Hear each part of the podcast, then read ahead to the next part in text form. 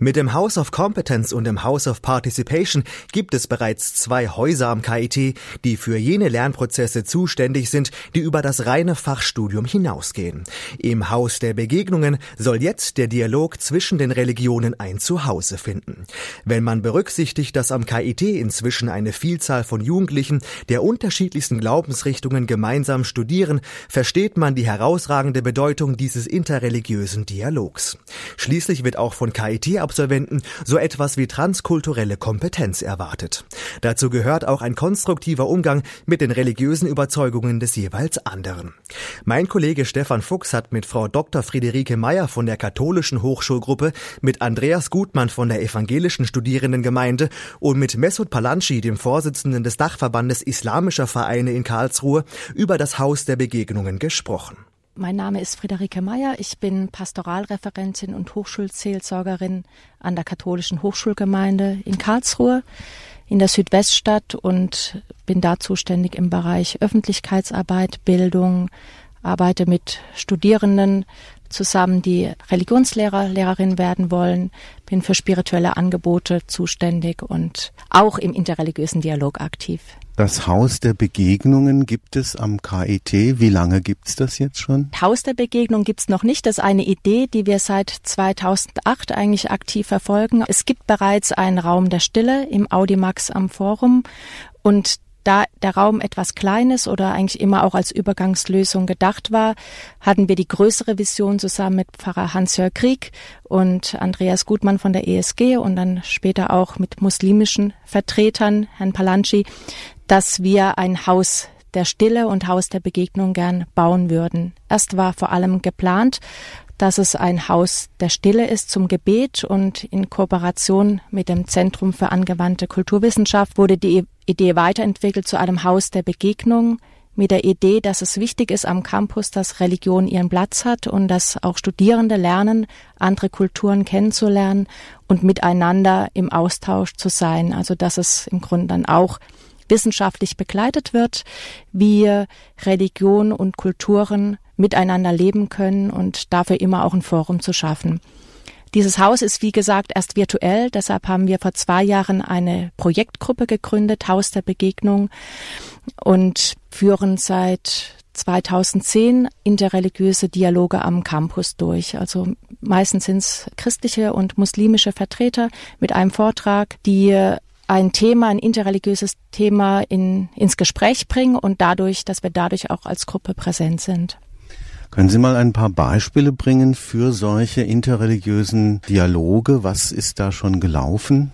Im Wintersemester 2010 haben wir gedacht, es wäre ja gut, an so einer wirtschaftlichen Universität ein Thema der Wirtschaftsethik zu nehmen. Wir hatten Professor Hengsbach, einen christlichen Sozialethiker, zum Thema Wirtschaftsethik und einen muslimischen Vertreter zu Islamic Banking. Also wie kann Wirtschaft ethisch gelebt werden? Dann hatten wir auch das etwas heißere Thema Fundamentalismus. Wo ist in Religion Fundamentalismus? Das Thema Mystik, was sehr gut angenommen wurde. Und jetzt auch das Thema Ethik in den Religionen. Welchen Beitrag leisten Religionen zur Ethik in der Gesellschaft? Wir hatten auch das spannende und sehr diskutierte Thema der Beschneidung. Das war gerade hochaktuell und hatten da auch jüdische und muslimische Vertreter vor allem, die miteinander diskutiert haben. Sie sagen, die Keimzelle ist und war dieser Raum der Stille im Audimax. Haben Sie eine Vorstellung, wie der angenommen wird? Wie wird der denn jetzt genutzt?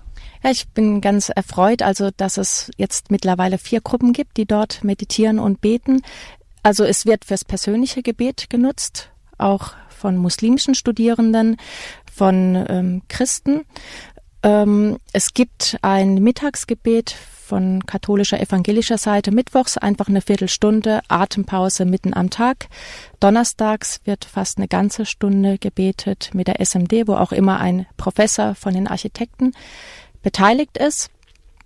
Und es gibt von KIT zwei Meditationsgruppen, glaube ich, dienstags und auch donnerstags. Für größere Veranstaltungen ist der Raum natürlich zu klein, sodass zum Beispiel das Freitagsgebet der Muslime dort nicht stattfinden kann. Herr Gutmann, auch an Sie zunächst die Bitte, sich den Hörern vorzustellen. Ich bin Andreas Gutmann, ich bin Hochschulpfarrer der evangelischen Studierendengemeinde hier in Karlsruhe, christlicherseits das Pendant zur katholischen Hochschulgemeinde. Jetzt zunächst mal die Frage ganz allgemein.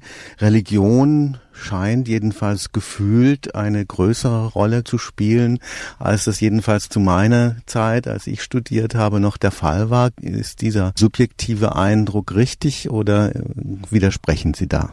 Ich glaube, man muss erstmal einen Blick werfen auf die, auf die Globalisierung unserer Welt, die sich wesentlich ja auch widerspiegelt in einer internationalen Universität, wie das KIT sich als solche versteht, die ihre Attraktivität einmal durch den Standort Deutschland gewinnt, aber natürlich auch durch die Mischung der Zugänge aus, also von Studierenden aus verschiedensten Ländern. Und während Sie den Eindruck haben, dass Religiosität, ich nehme an, Sie haben ungefähr vor 30 Jahren studiert, in Ihrem, in Ihrer Studentenzeit da nicht die große Rolle gespielt hat, sondern es, man sehr viel stärker politisch engagiert war, das kann ich für mein Studium auch noch so ähnlich sagen, ist, glaube ich, heute mit dieser Rastlosigkeit und auf Leistung gerichteten Arbeit, in, in, also im Studium wie nachher auch im Berufsleben, das Bedürfnis nach Ausgleich, nach Orten der Stille, der Selbstbesinnung, des auch kritischen Hinterfragens von dem, was ich eigentlich tue, warum ich es tue, bei vielen Studierenden schon in den, in den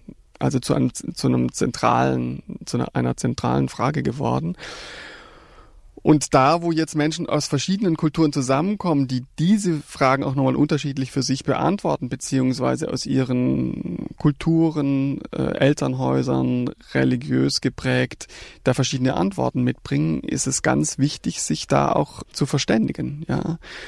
Und wir als Religionsvertreter, als der ich hier jetzt auch sitze, als Pfarrer der evangelischen Studierendengemeinde, teilen nicht die Meinung die weit verbreitet ist in unserer säkularisierten Gesellschaft, dass sozusagen Religion was ist, was künstlich an den Menschen herangetragen wird und dann irgendwie vom Menschen fordert, sich in einer bestimmten Weise zu verhalten, also sozusagen ihm Gebote gibt, sondern wir gehen eigentlich davon aus, dass genauso wie es den wissenschaftlichen Trieb in, in der Anlage des Menschen gibt. Also die Lateiner würden sagen, der, der Homo faber, ja, oder der Homo economicus an, im KIT, gibt es eben auch den Homo religiosus, diese Anlage, ich bin auf Gott hin angelegt als Mensch und wenn ich diese Beziehung nicht suche oder negiere oder mich dieser Anfrage von Gott an mich irgendwie nie stelle, dann fehlt mir ein ganz wesentlicher Bereich meiner, meines Personenseins. Ja.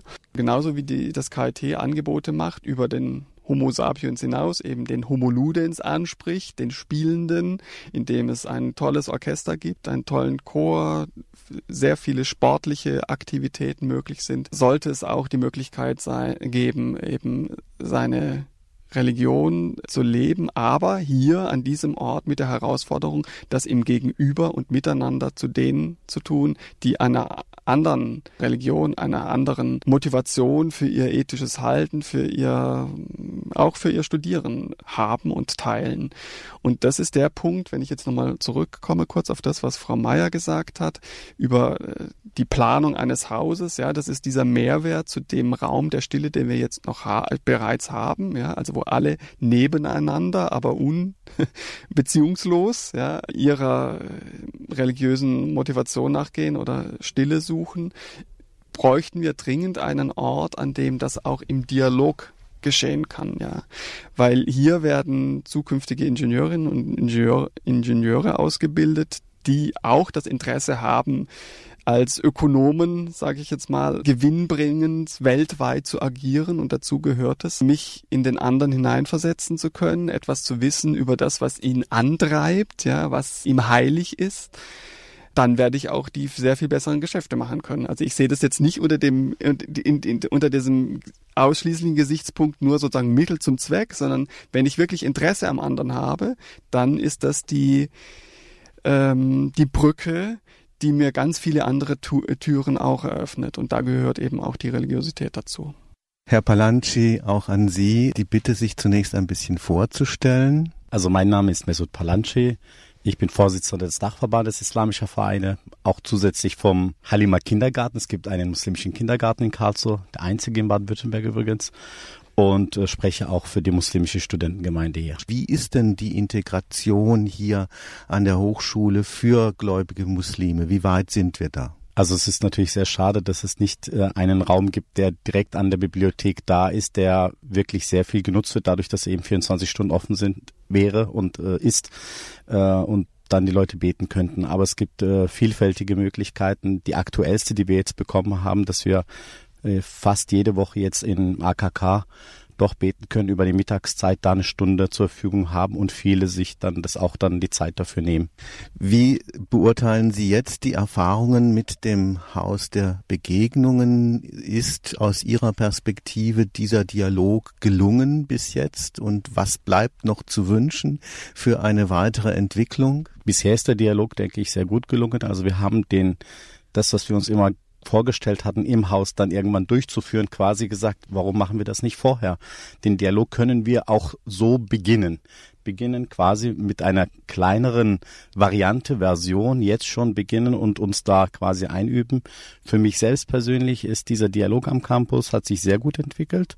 Es gab immer wieder mal natürlich äh, Punkte, da vor allen Dingen bei dem Thema Beschneidung, wo ich nicht ganz so glücklich war dann, aber damit muss ich auch zu Rande kommen und auch äh, das entsprechend auch dann schlucken, die Kröte manchmal, wenn die Meinung mir eben überhaupt nicht schmeckt, aber grundsätzlich ist es äh, sehr, sehr fruchtbar für uns alle. Wir haben jetzt von der protestantischen Seite etwas gehört, was so eine Art von Abgrenzung zum Fundamentalismus interpretiert werden könnte. In Bezug auf die Freikirchen gibt es bei Ihnen auch diese Abgrenzung von fundamentalistischen Bestrebungen?